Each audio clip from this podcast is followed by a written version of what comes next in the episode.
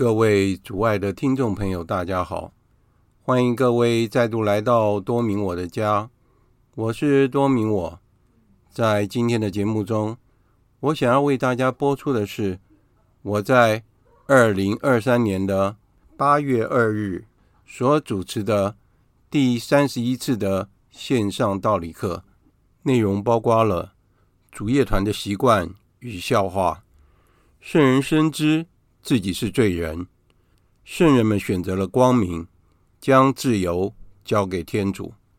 圣伯多禄至罗马传教及致命。主，你往哪里去？Domine quo vadis？主基督战胜了世界等课题。在主业团里面，我们很重视家庭的气氛和氛围，所以如果你来到主业团中心，你会感觉到中心的布置就像一个家一样，而且里面打扫得非常的干净。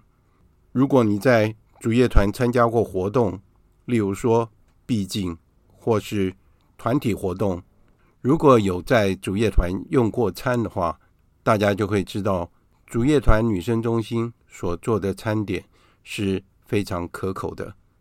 这都要归功于。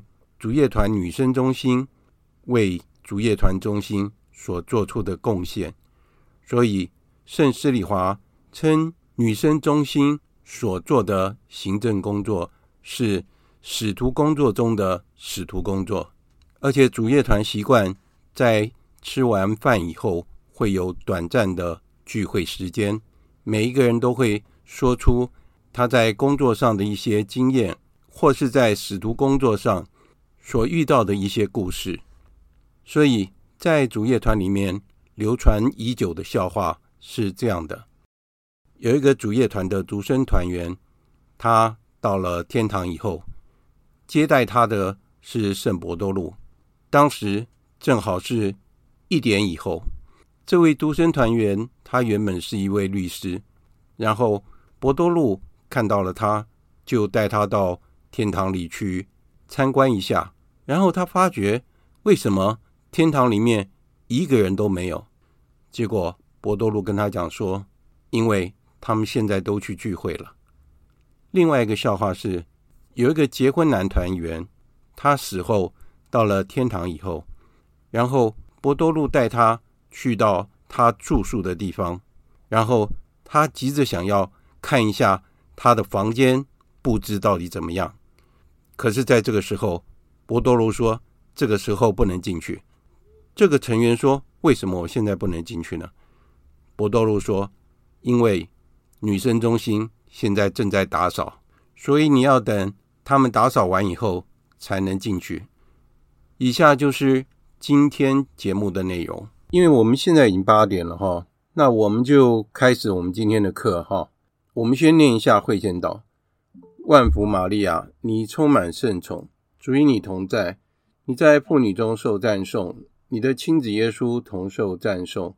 天主圣母玛利亚，求你现在和我们临终时，为我们罪人祈求天主。阿门。圣加贝尔为我等祈，圣保禄为我等祈。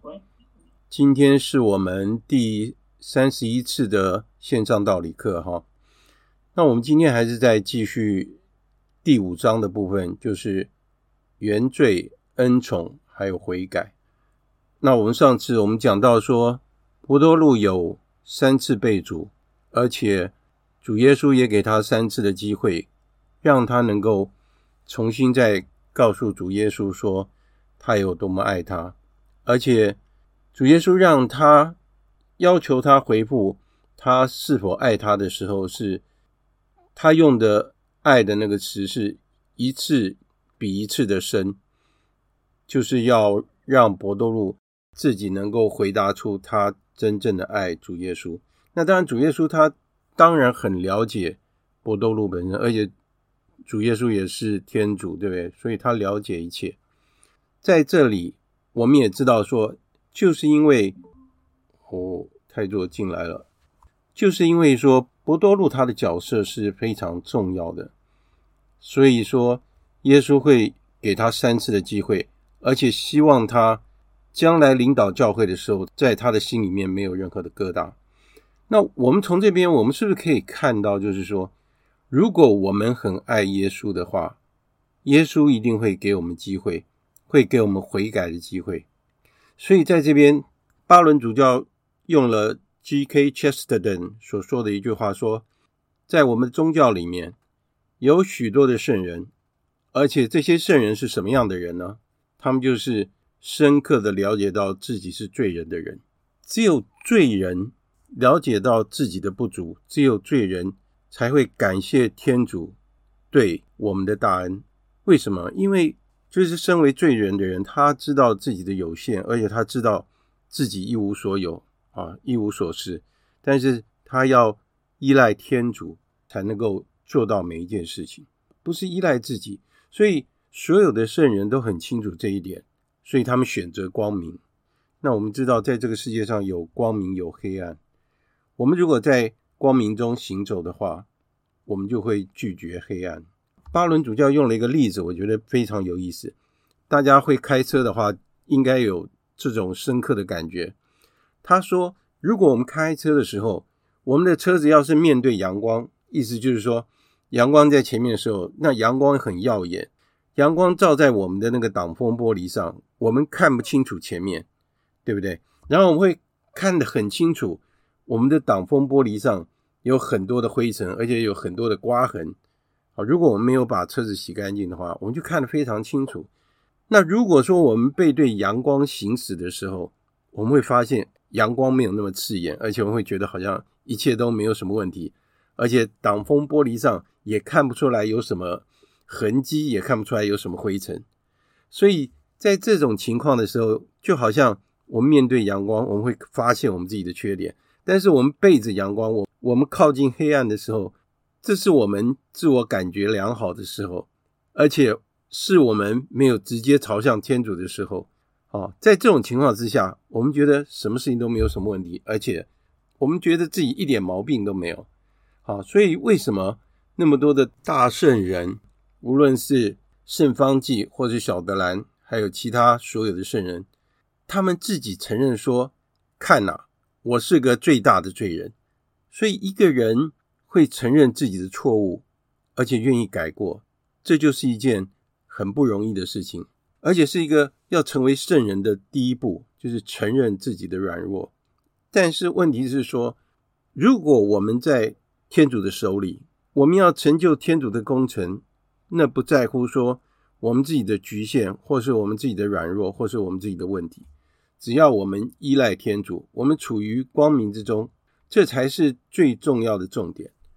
那我们来看一下，其实，在圣经里面讲伯多禄提这个名字啊，提伯多禄这个名字提了好几次。如果我们去算的话，我印象中我有看过那个统计的数字，但是我忘记了。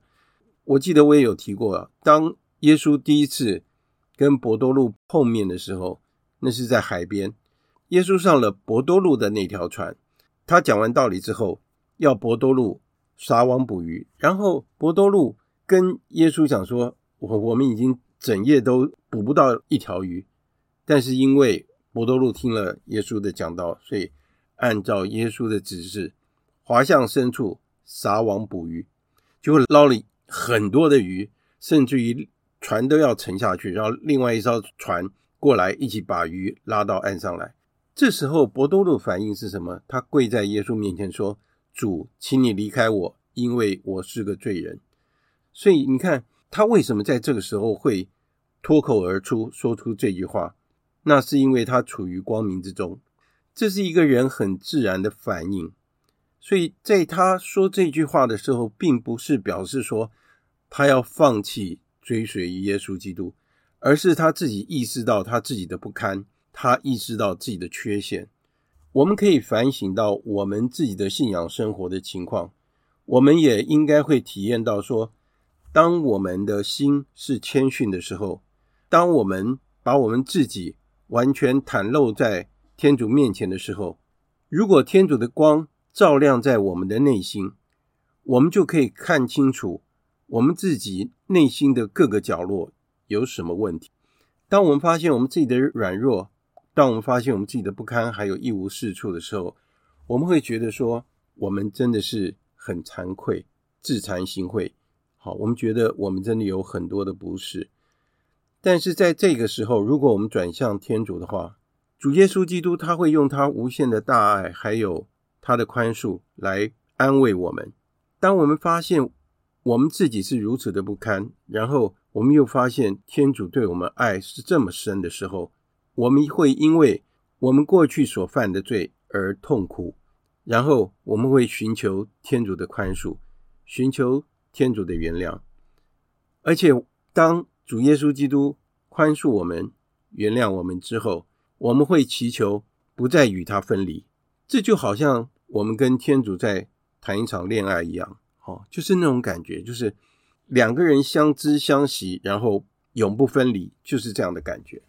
我这边就提一个例子，这个应该是很容易了解，就是说我们在打扫一个黑暗的房间的时候，我们摸黑打扫，我们一定是打扫不干净，因为我们看不到到底脏乱的地方在哪里，所以我们。在打扫房间的时候，我们必须要点上灯，然后我们要让光线照亮这个屋子里面的每一个角落，我们才能够把房间打扫得干净。所以，对我们的灵魂来说也是一样的。天主就像照亮我们灵魂深处的一个真光，它是一盏明灯，它帮助我们看到我们自己的缺点，让我们知道要如何的洁净我们自己，然后我们才能够重获自由。我们能够获得真正的自由。讲到自由，我们又从另外一个角度来看所谓的自由，意思是说，当我们将我们自己交托在天主的手里的时候，在这个时候，我们似乎是会迷失自己。为什么？因为在我们的生活里面，我们一直按照我们既定的计划一直往前走，对不对？当我们还不认识天主的时候，我们会照着我们的计划。往前走，我要达到某个目标。但是，当我们认识天主，我们了解天主之后，我们了解天主是掌管我们的生命的时候，我们把我们的自由交托在天主的手里，变成是说我自愿的把我的自由，还有我想要的事情，完全托付在天主的手里。我们可以想想，这个情况之下，我们是不是好像是迷失了自己？因为我们没有我们自己的方向，我们的方向。是跟天主一致的，意思是说，天主要我做什么，我就做什么。天主的旨意就是我的目标，所以我们要抓紧天主，我们才能够获得真正的自由。虽然好像我们已经放弃了我们自己，对不对？我们放弃我们自己的想法，然后我们依靠天主，完全的依靠天主，那我们就会按照天主圣神的带动，按照他的旨意去生活，按照他喜欢我们做的事情，我们去做他喜欢做的事情。所以这个才是我们真正获得真正的自由，这个才是真正的自由。我们也只有这样做，才能够获得真正的幸福。所以接下来我们讲到说，在当时的教会，在罗马的情况，巴伦主教他是这样说的：在那个西满伯多禄他的生命里面，发生了一件很特别的事情。这件事情呢，要让我们回溯到说。主耶稣和门徒们之间所发生的一段事情，哈，这件事情是发生在腓利伯的凯撒勒雅境内。耶稣在那个时候，他问了一个很特别的问题，他说：“人们说我是谁？”在那个时候，耶稣应该是已经被很多人知道，他的教导也被很多人知道，很多人对他有不同的看法。但是问题是说，主耶稣他希望说。他所爱的门徒们，他所爱的宗徒们，他们对自己的看法是什么？所以门徒们开始讲说，有的人说是洗者若翰，有的人说是厄里亚，也有人说是耶勒米亚，或是先知中的一位。那当然，这些话就好像是他们复述了周围的人对耶稣的一个看法。那就好像主耶稣是现代我们这个社会里面的一个。名人，很有名的人，所有的人都在谈论这个人。那当时的社会也是一样，所以很多人对他提出他们的看法。他到底是谁？好，开始有了争议。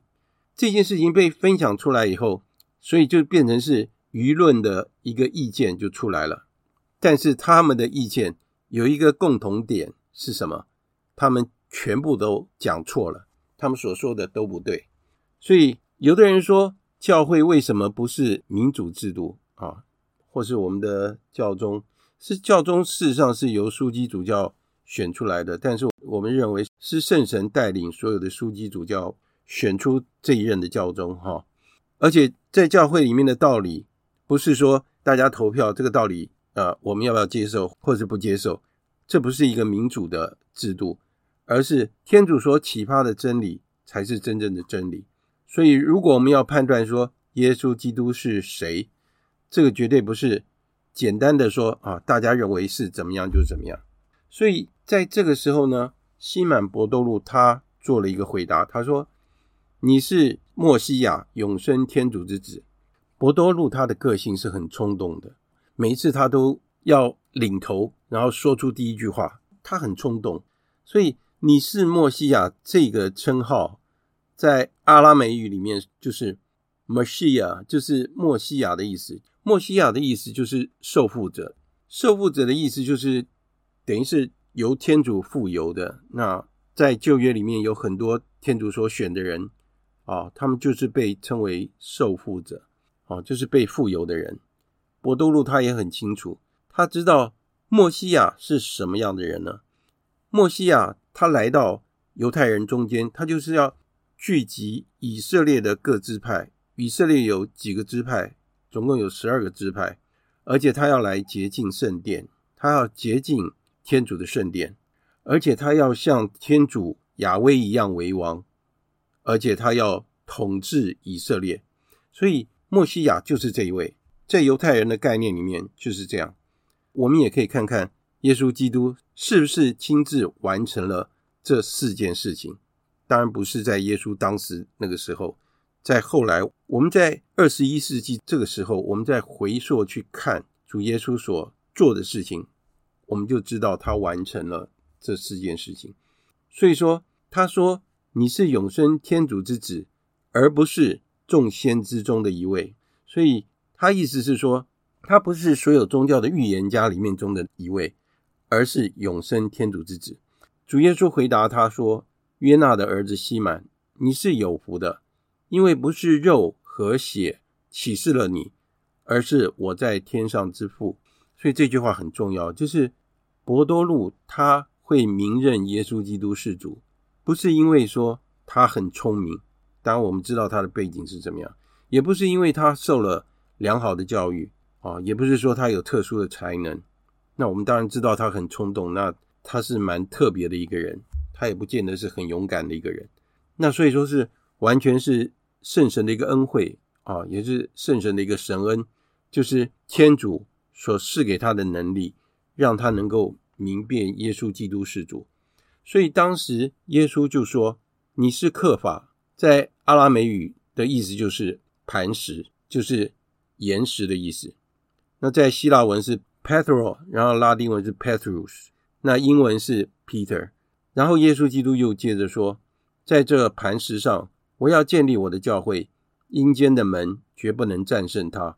我要将天国的钥匙交给你。”所以我们在我们的天主教信仰，我们非常清楚，这个教会是建立在伯多禄这个磐石上，这是我们非常清楚的。那这也是跟基督新教的团体不一样的地方。基督教的出现，当然是在等于十六世纪那个时候，就是马丁路德还有加尔文，他们等于是脱离了天主教会，所以我们叫做宗教革命。因为他们在那个时候，他们不接受教宗的权威，所以他们给自己的理由就是脱离天主教。那当然，当时的天主教确实是有不好的问题，所谓的赎罪券的问题。但是不管怎么样，我们不能把整个历史给改掉，因为耶稣基督他确实是这样说了，而且他把他的恩典还有他的全能给予了伯多禄，而且给予了伯多禄将来的继承人。这就是我们天主教信仰很重要的一部分，这也是我们所谓的圣传，而且是耶稣基督自己建立的教会。在这件事情以后，主耶稣基督就禁止门徒们绝对不要跟任何人说他是默西亚，因为还不是时候。好，所以在那个时候，伯多禄才刚明认耶稣是默西亚，结果耶稣就跟门徒们说明说，他将要到耶路撒冷去。而且要被长老、司祭长还有金师们审问，而且要受很多的痛苦，最后会被杀害。但是他第三日要复活，他讲得很清楚。在这个时候，刚刚很聪明，然后得了满分的伯多禄，把耶稣基督拉到旁边，斥责耶稣基督说：“主，千万不可，这事绝对不能发生在你身上。”结果耶稣转身过来跟伯多禄说什么：“撒旦，退到我后面去。”因为你是我的绊脚石，因为你所体会的不是天主的事，而是人的事。这什么意思？因为耶稣基督来到这个世界上，本来就是要救赎我们，而且他要复活，他要升天。伯多禄想，如果今天他的师父，他所爱的师父，如果真的被那些司祭长和长老给杀害的话，他跟随耶稣基督有什么意义呢？所以他想的只是。耶稣基督为王的话，他要坐在耶稣基督的旁边吧，对不对？他想的就是这个。所以，我们来看看当时的以色列的耶路撒冷情况是怎么样。在新约圣经中有一个一致性的称呼，就是伯多禄，他是耶稣升天最重要的一个证人。而且，我们不断的听到说，耶稣升天了，而且他显示给西满伯多禄。为什么这么肯定？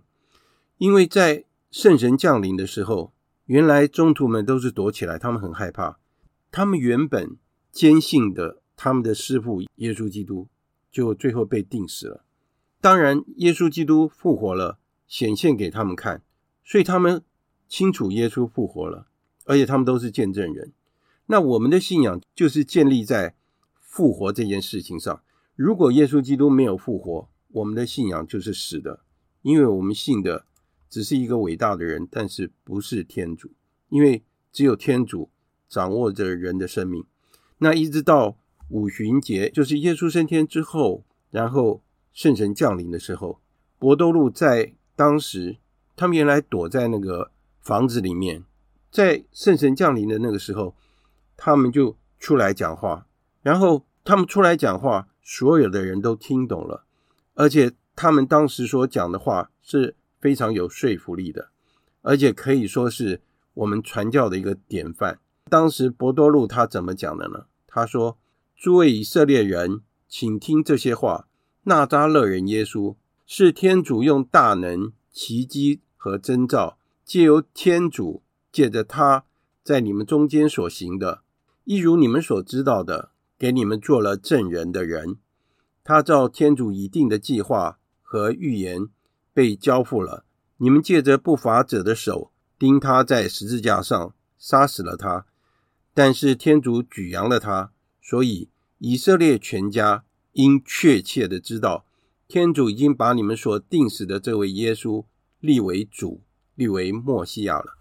所以事实上，他在这个时候他已经很清楚的明认耶稣是默西亚，而且他也讲出耶稣复活了。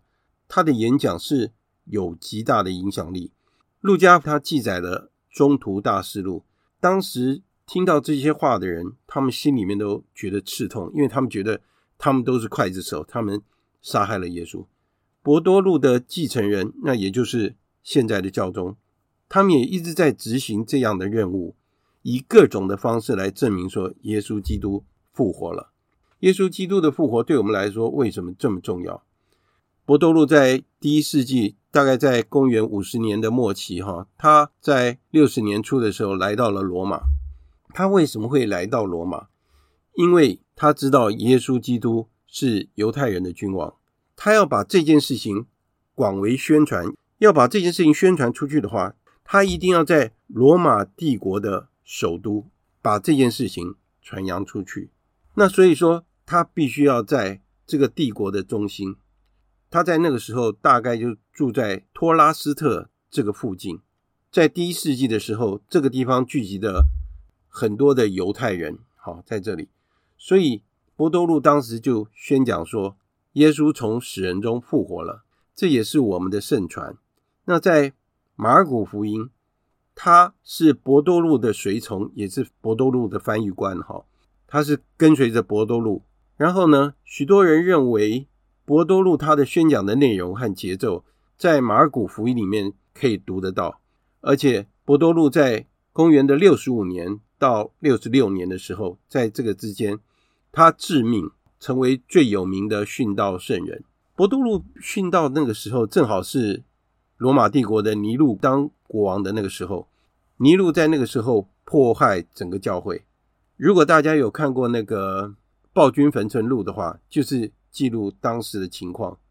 尼禄自己以为自己是一个诗人，然后他做一些诗，然后唱一些歌。说实话，真的是很难听啊。他周围的人为了要捧着他，就在那边。啊，说他做的很棒。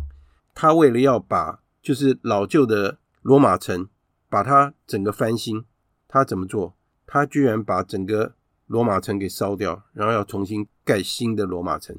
然后他把罗马城烧掉这件事嫁祸于基督徒，所以基督徒开始被迫害。伯多禄被定死在什么地方呢？他被定死在亚尼库鲁姆这个地方，也就是现在的梵蒂冈的山丘上。正好是位于那个罗马城的城外。据历史学家他们所研究的，他们认为说那个地方大概就是尼禄的竞技场，而且当时他是被钉在十字架上。当然，他在要被钉的时候，他认为他不配被钉在十字架上，所以他要求刽子手把他反过来，所以他是倒钉。那他被钉的地方就是在尼禄竞技场。那尼禄的竞技场是一个长的圆形。如果我们有看过那个宾汉啊，他们不是骑着那个四匹马的那个战车啊，在那边绕行啊，比赛就是谁跑得最快，或者最后留下的是谁，谁就是冠军啊，谁就是第一名就是了。他们就是在那个尼禄的竞技场。那当时的那个娱乐节目就是这个，而且在那个尼禄竞技场那边有一个很高的方尖碑。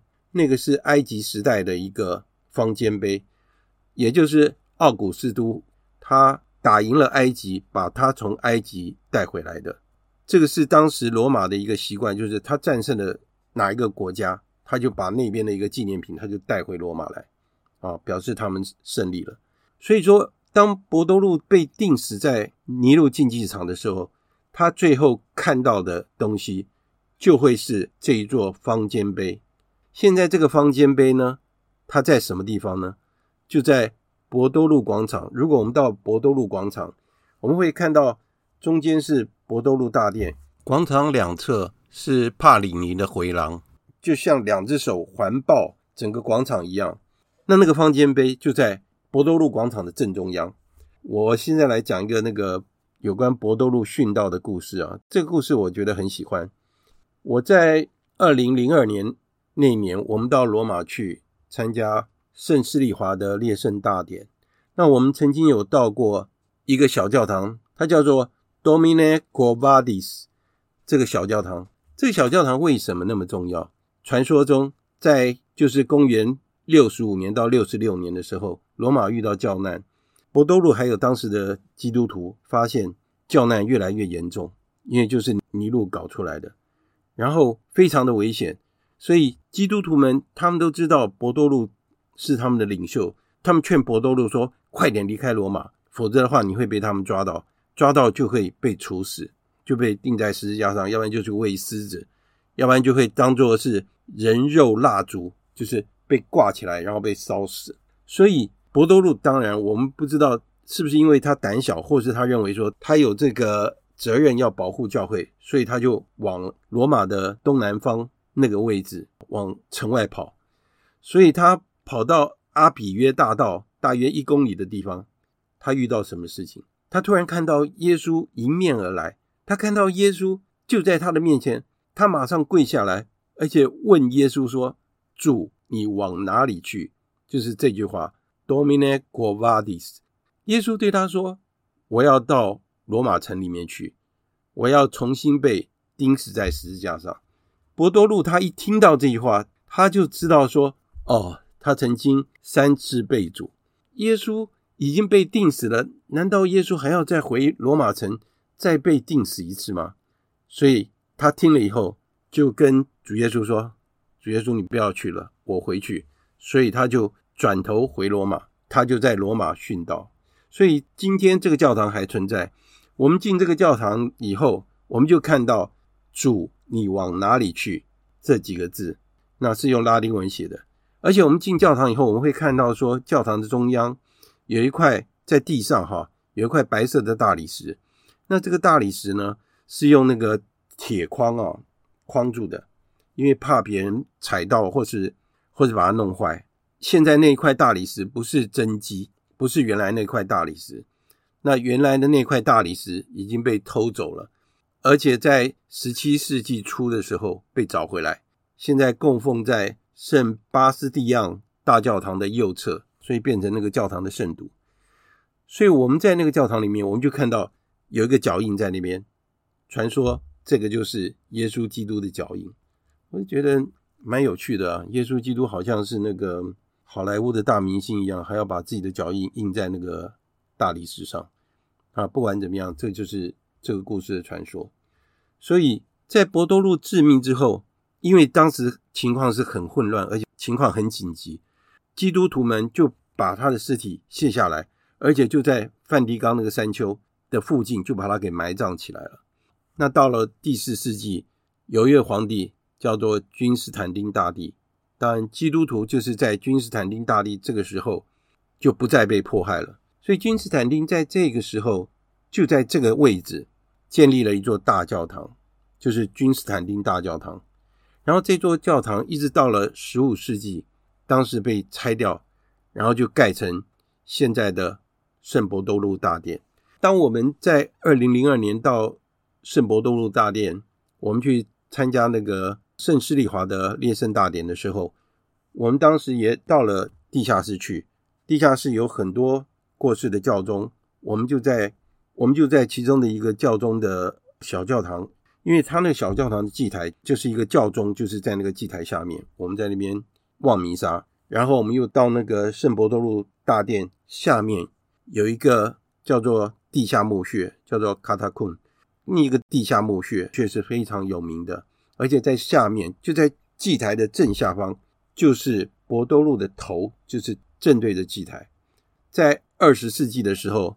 教宗比约十二世，他批准考古学家到圣伯多禄大殿下面去挖掘做考古，所以他们去挖掘的时候，发现了第一世纪的墓穴。他们找到了一块大石头，上面有一个让人惊叹的涂鸦，上面就写的 “Petro Ani” 是什么意思？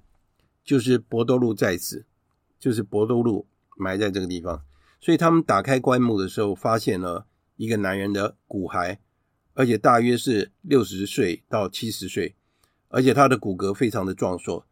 所以说，在这边我们就非常了解，我们如果怀疑我们的信仰的话，但是问题是说，这些事实摆在我们眼前，我们看到了所有的一切。所以，基督宗教不是一门哲学，也不是一个很抽象的一些概念。基督宗教是真正的由纳扎勒人耶稣所建立的，而且他建立在西满伯多禄他的朋友身上，他们是很深的朋友。所以，当我们读到若望一书的时候，为什么圣若望会说，论到那从起初就有的生命的圣言？这里听起来好像这句话非常的抽象啊，可是他又写到，他就说。这个就是我们所听过的，我们亲眼所看过的，我们瞻仰过的，以及我们亲手所摸过的生命的圣言。所以他们讲出来的句句都是实话。而且西满伯多禄他自己也亲眼看过，他亲手摸过主耶稣基督，而且他背叛过他，而且他也被主耶稣基督所原谅了，所宽恕了。所以这边讲的结论，我觉得非常的有意思哈。巴伦主教说到，说这件事情很讽刺啊，就是当时的方尖碑是罗马人征服了埃及，所以把这个纪念品拿到尼禄竞技场树立在那边，表示说，看呐，我们是胜利者，我们战胜了埃及，所以我们夺走了他们的方尖碑，而且这是我们罗马人的大胜利。但是现在呢，现在变成说。我们基督徒们把这个方尖碑树立在博多路广场的中央，意思是说，好吧，你们没有赢，你们将博多禄钉死在这里。但是，请看，现在这里是博多禄大殿了，博多禄的历代继承人都住在这里，而且他们都注视着这座方尖碑。大家了解这个意思吗？当时罗马帝国，他。占领了多少的土地？但是今天到了二十一世纪，到了现在两千多年以后，这个方尖碑代表是我们基督徒的胜利，也是我们天主教徒用耶稣基督教导我们的方式赢了这场胜利。然后，当我们来到博多路广场的时候，我们都会温柔的面带微笑，而且每次我们到博多路大殿的时候，我们会很感动，而且我们陶醉在里面。好，今天我就讲到这边，我已经把那个伯多路所有的故事都讲完了哈。但，我也希望说大家能够有一些收获，而且对博多路有更深的了解。现在我们留一点时间，我们就来让大家能够提出问题。大家有没有什么问题？还是金国兄？好的。哦，太呃。好像你今天讲的所有东西，是我们如果不是去追寻的话，嗯，我们永远都不会知道，因为我们教会没有把这些教会的过去的进行中的教会的血历史，是，如果不自己去去看，不去找的话，是，他们都不会知道这些故事的。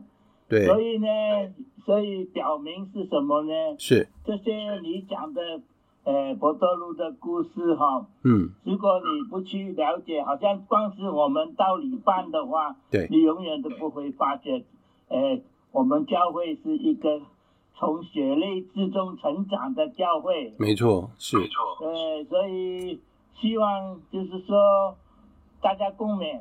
对。哦，这。要对我们教会天主教会有很多呃宝贵的资讯也好，历史也好，是，真的大家去找寻他，是，然后他才会才才会成为你心中的信仰。没错。所以呢，我我我是我我感觉到哈，我、嗯、我对伯多路呃最大的感觉就是说，是。他他会三次悔改，对，第一次、第二次他没有感觉，第三次他就感觉了，是，所以耶稣我是感觉到了啊，耶稣是，是呃，对于善很有。对于人性的善哦，对，耶稣给他非常非常的一个呃这个信心了哈，嗯，所以他才会知道博多禄这个人是心地善良了，脾气比较急了，对，所以他才会呃，好像你刚才讲说，嗯，呃，博多路为什么半后？半路回去啊，是啊，他我我看过那个我看过那个影集啊，嗯，就是这样，是真的。博多路，哎呀，那他说为什么好像你说的，难道叫他再来盯吗？哦，他就会想到，哦，原来是告诉他，对，只要他不能逃走了，对对对。所以呢，所以我们很多事情这些呃，对于我们天主教的一些。呃，好像圣人也好，真人的传记也好，嗯、对，真的可以从中更加坚定我们对天主教的信仰。没错，这样子一个分享。没错，是是是是是是。好，我们非常我们非常感谢那个呃金国兄的分享哈。分享哈。金国兄他刚刚讲的非常好哈，我们也可以看到那个伯多禄他的个性。另外就是说。我们的信仰是千真万确的，所以在我们亲眼见到，例如说我们去朝圣，我们看到所有的一切，在历史上面发生的一切，那个都是非常清楚的。最近我们的成员哈，就是从耶路撒冷回来，那他们看到很多地方，例如说耶稣诞生的地方，或是圣母领报的地方，然后耶稣受难的地方，然后也发现说耶稣被审问的地方。还有耶稣被钉死的地方，还有那个耶稣的坟墓。耶稣被钉死的地方是在山上，但是他的坟墓就在他钉死的地方的附近。然后现在都盖成大教堂，所以说整个教会的历史就在我们眼前。而且他们也看到说，死海书卷啊，就是圣经怎么来的，那些古代的那个遗留下来的东西都在那个地方，所以。看到那些东西，心里面应该是非常感动，而且他们也看到说，耶稣在哪里被钉，然后那血流在那个地方，然后现在虽然说已经看不到那个血在那边，但是他们知道耶稣的血曾经流在那个地方，所以对我们去圣地朝圣的人，为什么会有这么大的感受？而且我们也真的看到，就是耶稣基督真的是为我们而受苦受难。所以我就想说，有的非教友，他们也到圣地去朝圣，他们看到真正教会曾经存在过，而且这不是假的，对不对？这不是编造出来的故事，而是真正的历史的事实。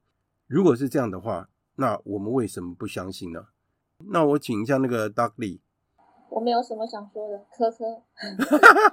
所以听的没有什么感觉，是不是？还是说？因为我其实对那个嗯。那个教会的一些历史我不是很很熟悉，哦，然后我都是这样听来听来，然后但是我没有其实没有很深刻的那种，嗯，就是会有一种什么感觉之类的吧，哦，我就因为我没有办法产生感觉，是是是是，我只是嗯嗯嗯，就这个部分我其实蛮弱的啦，啊，没有关系啊。所以我就在没有问题，对对，我就是就是听听这样子，对对对，了解一下大概是什么状况。对对对，但是我想经过我们这样的解释哈，应该是对博多禄他整个的故事会有大概了解。那当然，对博多禄的记录应该是还有很多啦。好，不管是新约四部福音里面，还有那个中途大事录，博多禄他也写了博多禄的书信，对不对？哦，那这都是我们都可以去了解的。那当然还有一些圣人传记。那当然对，我觉得这个课上下来，至少我们对伯多禄的了解，我们会知道他的个性。然后我觉得蛮重要一点是说，我们对我们自己应该要有很大的信心。为什么呢？因为伯多禄他是一个有缺点的人，事实上跟我们是一模一样，我们也是有缺点。但是重点还是在于说。他对耶稣基督的爱，就是因为他这么爱耶稣基督，所以耶稣基督也没有让他失望，对不对？即使他三次背叛耶稣基督，那耶稣基督还是用他的那种爱的眼神，再把他呼唤回来，而且让他能够巩固他的教会。教会就是建立在这么软弱的人身上，所以有的时候我们回想我们自己也是一样，我们是有限的，我们是有局限的。那但是因为我们爱主耶稣基督，我们是耶稣基督的好朋友，所以说耶稣基督一定会给我们机会。这个礼拜一我拿到一个订单，我觉得也很有意思，就是文道出版社跟我讲说，他们那边要订二十五本的《做基督的朋友》，他们要二十五本。因为他们说有人要开读书会，要读那本书，那这本书就是我们清泉出版社出的一本书，我认为翻译的非常好，而且浅显易懂，非常好的一本书。他们要拿来当那个就是他们的读书会用的书，所以事实上我们这个课程会一直上下去啊，不管是有好的书或者好的内容，我们都会在这个课程上好做分享。秀凤姐，您要跟我们分享一下吗？我今天非常的感动。啊，因为你今天从头讲到尾哈，啊，我都被前面的感动，因为前面就是我们在追寻的，是，只是我不会表达，但是没有关系，没有关系。但是后来你讲到这个博多路哈，对，让我更感动，因为我对他的真的很，我我蛮喜欢他的，我我也很喜欢他，对。但是他我只限于喜欢他，因为圣经上讲的就是那些，可是你今天讲的更多，让我更了解他，是，而且我先生选择他当。圣名，当还对当，哎呦，对，所以我就 我跟你讲，我对他有一个很特别，因为我觉得我觉得跟他好像很近，为什么呢？对对，因为我们同样都是那种好像没有什么文化，对对对，什么 话？然 后耶稣特别特别那么爱他，对，我就觉得那耶稣对我们也不会遗弃。也不会嫌弃、嗯，没错啊，事实上就是这样子啊。对呀、啊，对、啊，所以我我对今天我真的很认真的听，对对对非常的感动。我们把时间留给别人哈，好，好，谢谢你，好，那 我很开心，太好了。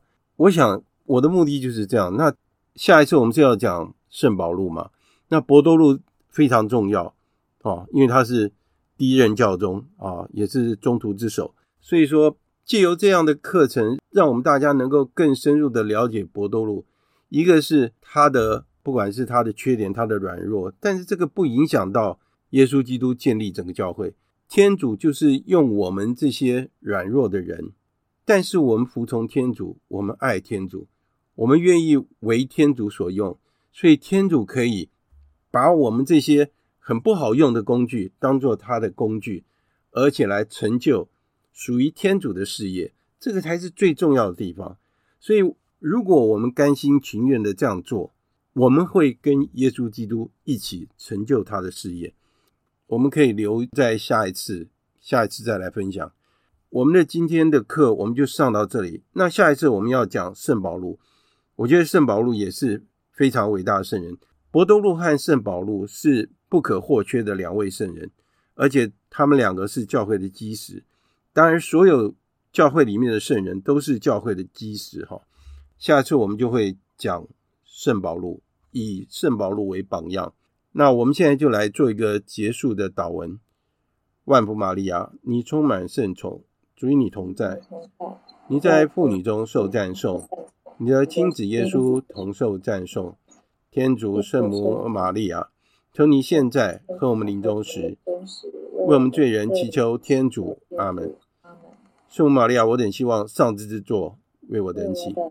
好，谢谢大家，那我们就在这里结束，我们下次下次再会了。好，谢谢谢谢，早点休息，谢谢。谢谢，好，谢。谢谢谢，谢谢。